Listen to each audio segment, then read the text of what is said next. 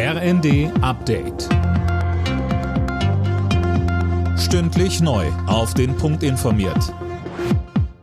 Ich bin Dirk Jostes. Guten Morgen. Bei der großen Reichsbürger-Razzia am vergangenen Mittwoch sind offenbar mehr Waffen gefunden worden als bisher bekannt. Dennis Braun, welche Zahl wurde da denn jetzt genannt? Also im Innenausschuss des Bundestags war jetzt die Rede von gut 90 beschlagnahmten Waffen. Das berichtet die Welt. Demnach hat die Polizei etwa mehrere Pistolen und Gewehre sichergestellt, sowie auch Messer und beispielsweise Armbrüste. Zudem ist inzwischen bekannt, dass die Reichsbürgergruppe auch Säuberung auf kommunaler Ebene geplant hatte.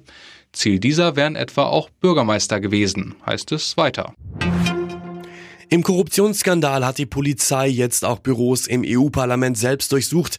Die Ermittler nahmen Computertablets und Handys mit. EU-Parlamentspräsidentin Metzola hat unterdessen interne Untersuchungen angekündigt.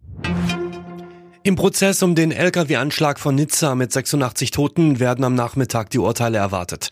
Der Hauptangeklagte beteuerte bis zuletzt kein Terrorist zu sein.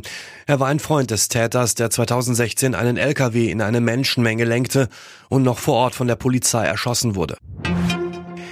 Die Inflation in Deutschland hat sich im November leicht abgeschwächt, bleibt mit 10 Prozent aber hoch. Hauptpreistreiber sind die Energiekosten, aber auch die Preise für Nahrungsmittel sind erneut spürbar gestiegen. Im Schnitt sind Nahrungsmittel 21 Prozent teurer als vor einem Jahr. Endspurt bei der Fußball-WM in Katar. Heute Abend wird der erste Finalist gesucht.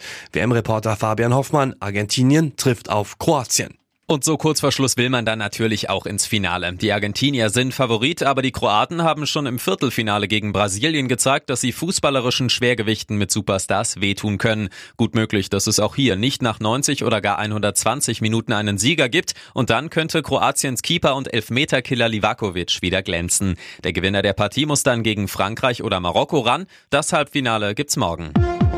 Alle Nachrichten auf rnd.de